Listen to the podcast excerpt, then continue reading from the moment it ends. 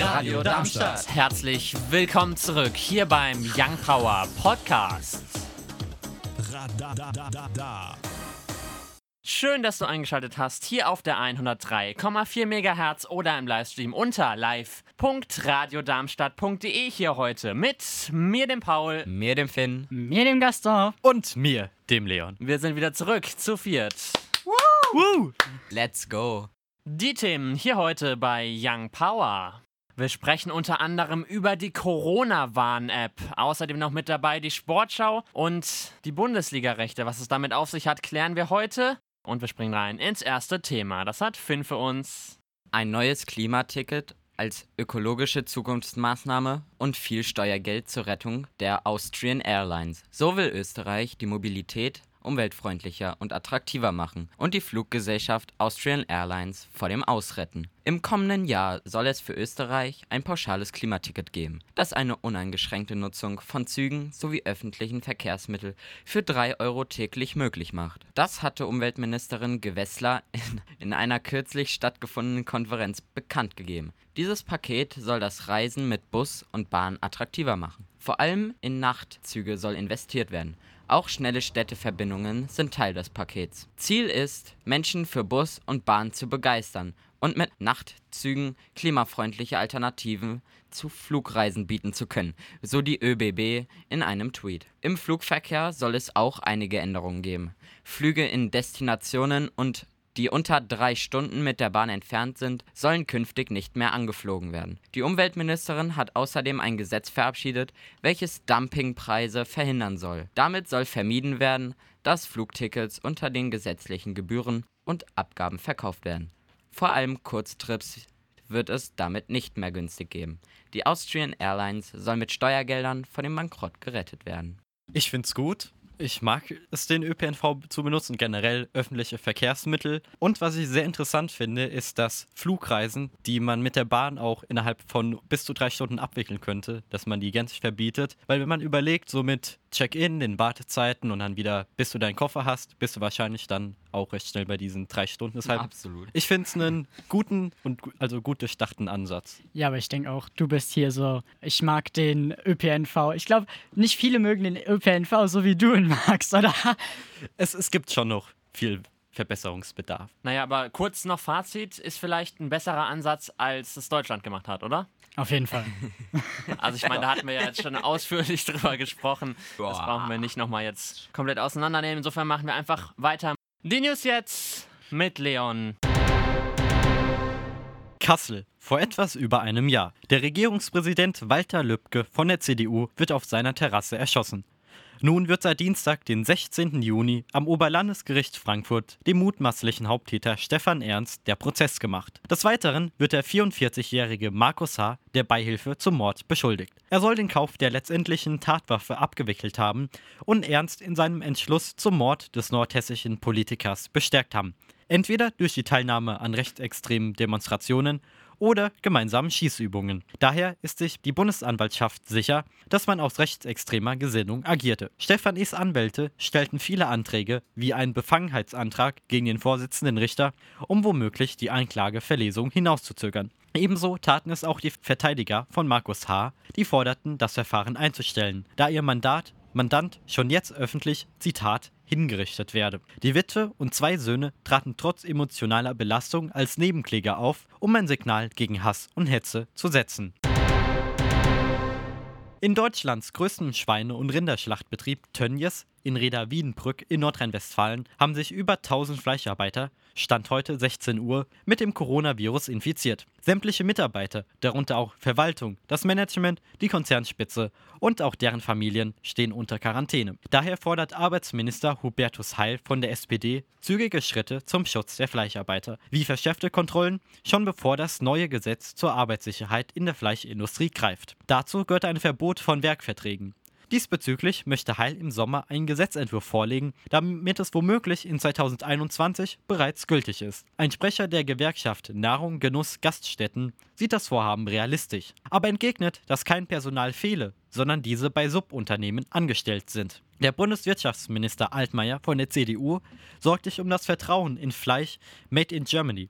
Er möchte die allgemeinen Arbeitsbedingungen sowie die Unterkünfte verbessern. Mittlerweile ermittelt auch die Staatsanwaltschaft Bielefeld, bislang gegen Unbekannt, wegen Körperverletzung und des Verstoßes gegen das Infektionsschutzgesetz. Am Sonntag ein Mix aus Sonne und Wolken, die im Tagesverlauf dann auch teilweise Schauer mit sich bringen können. Die Höchstwerte erreichen 20 bis 25 Grad.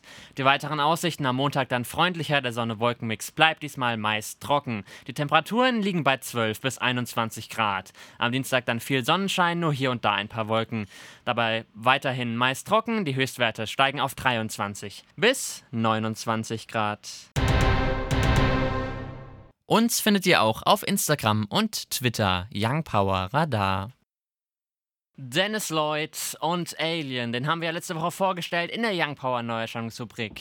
Die für diese Woche gibt's dann um 10 vor 6. Sie ist auch als Schauspielerin bekannt und begann ihre musikalische Karriere im März 2016. Anschließend brachte sie mehrere Singles raus, unter anderem zum Beispiel mit Tom Walker. Er heißt eigentlich Fadil El Ghul. Seine ersten erfolgreichen Schritte in der Musikbranche absolvierte er 2008 als DJ und Produzent.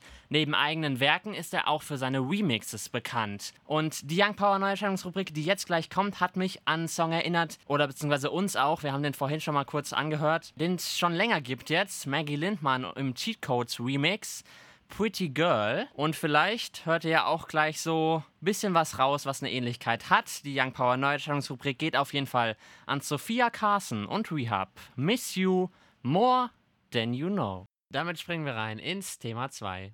Keine App wurde in den letzten Wochen so sehr diskutiert wie die Corona-Warn-App für Deutschland. Und das, obwohl es eine solche App noch nicht einmal gab. Aber das änderte sich diesen Dienstag, den 16. Juni. Die Corona-Warn-App ist ein Angebot der Bundesregierung, dennoch taucht in den Stores von Apple sowie Google das Robert-Koch-Institut als Herausgeber auf. Die Systemvoraussetzungen für Android-basierte Geräte liegen bei Version 6. Auf iPhones muss mindestens iOS 13.5 installiert sein, das nur ab dem iPhone 6s oder iPhone SE angeboten wird. Sämtliche Texte sind in deutscher sowie englischer Sprache verfasst worden und es gibt sogar einen Dark Mode für Displays mit der OLED-Technik. Sinn und Zweck der Corona-Warn-App ist, Infektionsketten schneller zu unterbrechen, indem festgestellt wird, ob es zum Kontakt mit einer infizierten Person kam und folglich ein Infektionsrisiko besteht. Das funktioniert folgendermaßen. Zur Nutzung der App müssen Bluetooth-Verbindungen zugelassen werden. Treffen zwei Menschen bzw. deren Smartphones mit der installierten App und aktivierter Bluetooth-Schnittstelle aufeinander, tauschen diese Ziffernketten aus,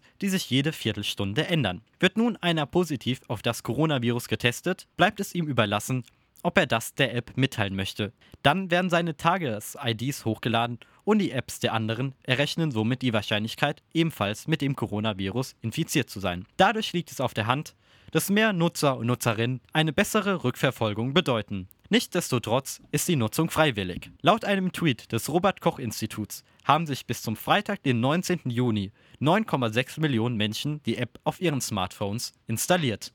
Das sind ja relativ viel eigentlich, ne? Zählt ihr dazu? Nein, wegen den Betriebssystemvoraussetzungen. Hast du. Nein, habe ich nicht. Wow. Das, Das- liegt, es liegt aber nicht daran, dass ich äh, zu faul bin. Es liegt tatsächlich daran, dass ich ähm, meinen Handyspeicherplatz nicht freimachen möchte. Oh ja, das, das Problem kann ich nur zu gut finden. Ja, So. leider. Ich bin nicht alleine. Ja, ich mit meinen 8 GB Speicherplatz. Okay. Let's go. Das heißt, ich höre raus, ich bin hier die einzige Person, die die App Okay, um, naja, um es sicher zu. Ich habe 16 GB Speicherplatz, davon aber 8 vom Betriebssystem belegt. Deshalb. Dann wäre das geklärt. Also, ich habe mal die App direkt am Dienstag heruntergeladen und die, die App macht nichts Spektakuläres. Ihr aktiviert einfach Bluetooth-Verbindungen. Aber sie hat einen Dark Mode. Das stimmt. wow, krass, Ich, Mann. ich wusste gar nicht, dass die auch einen hellen Modus hat, weil das hat es einfach direkt bei mir getan. Aber, also ich, die App ist simpel aufgebaut. Sie macht halt nichts Spektakuläres wie zum Beispiel ein Spiel. Ein Bedenken war einfach, dass die App viel Akku beansprucht, aber ich habe es dann mal die Tage einfach angelassen und der Verbrauch ist nur wirklich minimal gestiegen, wobei es auch sein könnte, dass ich einfach mehr als sonst Zeit mit aktiviertem Display verbraucht habe. Also ihr könnt es einfach mal testen, ist ja freiwillig. Und das finde ich, sollte wirklich verankert werden, dass es freiwillig bleibt. Nicht, dass irgendwann heißt, du darfst nur in dieses Restaurant, wenn du diese App installiert hast, heißt, dass es irgendwie in den Nutzungsbedingungen oder so Cringe. festgehalten wird. Und wir springen direkt rein ins dritte Thema für heute. Die allseits bekannte Sportschau der ARD muss sich auch dieses Jahr wieder den Kampf um die Bundesliga-Rechte stellen. Doch die Sendung, die Woche um Woche immer die meisten Zuschaltungen hat, scheint Probleme zu haben. Denn es steht in Frage, ob die Sportschau den Zuschuss der DFL dieses Jahr wiederbekommt. Denn der Chef der DFL, Christian Seibert, hatte in vergangenen Monaten sich einige Scherze über die Sportschau erlaubt. Das am meisten der am meisten zitierte Satz ist, der große Unterschied zwischen der Sportschau und der Mopsfledermaus ist, die Sportschau steht nicht unter Naturschutz. Aber das ist nicht alles, was er gesagt hat. Seibert meinte auch, die Sportschau sei ein klasse Partner und eine der großen ikonischen Marken der ARD wie der Tatort. Es geht auch nicht um die Senderechte der Spiele, sondern es geht spezifischer um die Senderechte der Highlights. Dazu kämpft die Sportschau aktuell auch mit sinkenden Quoten. Konkret sind Zahlen seit der Pause durch das Coronavirus auf 3,6 Millionen Zuschauer gesunken. Vor der Pause waren die Zuschauerzahlen auf rund 4,8 Millionen. Es ist auf jeden Fall, ich finde es sehr interessant, dass die Zuschauerzahlen, dadurch, dass keine Zuschauer mehr im Stadion sind, gesunken sind. Weil eigentlich müsste man ja denken, okay, die, die jetzt nicht mehr im Stadion sind, gucken das vielleicht dann noch. Oder zumindest gleichen sie das aus von den Leuten, die jetzt nicht mehr einschalten. Aber tatsächlich ist es ja drastisch gesunken, muss man sagen. Ja, aber ähm, zum Glück gibt es aktuell noch so eine kleine Aufwärtstendenz. Also. Na, wir sind auf jeden Fall mal gespannt, wie es da weitergeht. Wir springen rein ins vierte und letzte Thema für heute. Der Franzose Jean Meyer gründete im Jahr 2015 das Unternehmen Once und die dazugehörige Dating-App. Mittlerweile ist der Dienst in mehreren Ländern verfügbar, darunter auch Deutschland, und konkurriert mit Tinder. Im Gegensatz zu Tinder möchte Once den Fokus auf eine Person lenken, indem es täglich um 12 Uhr nur zu einem Match kommt. Zusätzlich schuf das Unternehmen eine Funktion gegen sexuelle Belästigung. Ungefragte Nacktbilder werden von dem System verschlüsselt und stattdessen Katzenbilder angezeigt. Dem User bleibt die Wahl, was man sehen möchte. Das Bild einer Katze oder anstößiges Bildmaterial. Eine künstliche Intelligenz sei für den Filter verantwortlich. Clementine Lalande übernahm 2019 die Unternehmensführung. Sie berichtete, dass sie auf den verschiedensten Datingportalen schnell ungefragte Dickpics zu sehen bekam. Auch im deutschen Fernsehen machten Joko und Klaas auf die Thematik mit einer 15-minütigen Sendung Männerwelten bei ProSieben darauf aufmerksam. Dating-Apps sind ja sowas für sich, ne? Ich weiß nicht. Also, ich würde mal sagen, ich, ich, soweit ich euch kenne, ist keiner von uns hier bei einer Dating-Seite. Nein. Richtig. Ja. Durch. also, sucht alle Finn. Vielleicht reden wir eher darüber, habt ihr die Sendung von Joko und Klaas gesehen? Nein. Nein, niemand? Ich habe die Reaktion auf Twitter gesehen. Okay. Schönheit unterstrich 1, 2, 3. Spaß. also ich fand sie ziemlich gut. Ähm, ich weiß nicht, wenn ich jetzt der Einzige bin, der das mhm. gesehen hat, macht das auch äh, nicht viel Sinn, aber. nice. Wer sie noch nicht gesehen hat, kann ich nur empfehlen tatsächlich. Aber ich glaube, die meisten haben schon es gesehen. Das ist jetzt tatsächlich halt. Das ist jetzt peinlich für dich, oder? Das ist jetzt eine schlechte Abbildung von das dem, was die meisten gesehen haben. Dann machen wir einfach schnell weiter wir gucken drauf auf die Bundesliga-Ergebnisse. Der erste FC Köln gegen die Eintracht aus Frankfurt 1 zu 1. Schalke unterliegt Wolfsburg mit 1 zu 4. Ui. Hoffenheim gegen Union Berlin 4 zu 1. Leipzig unterliegt dem BVB 0 zu 2. Paderborn ebenfalls gegen Mönchengladbach unterlegen. 1 zu 3 ging es da aus. Der Bayern besiegt Freiburg 3 zu 1. Hertha BSC besiegt Leverkusen 2 zu 0. Mainz gewinnt gegen Werder Bremen mit 3 zu 1. Und Düsseldorf unentschieden gegen Augsburg. 1 zu 1 ging es da aus. Und wir werfen einen Blick auf die aktuellen Radiocharts. Auf Platz 10 vorzufinden Topic und A7S Breaking Me. Die 9 belegt One Republic Didn't I. Auf der 8 Mark Forster und Übermorgen. Die 7 belegt The Weekend und Blinding Lights.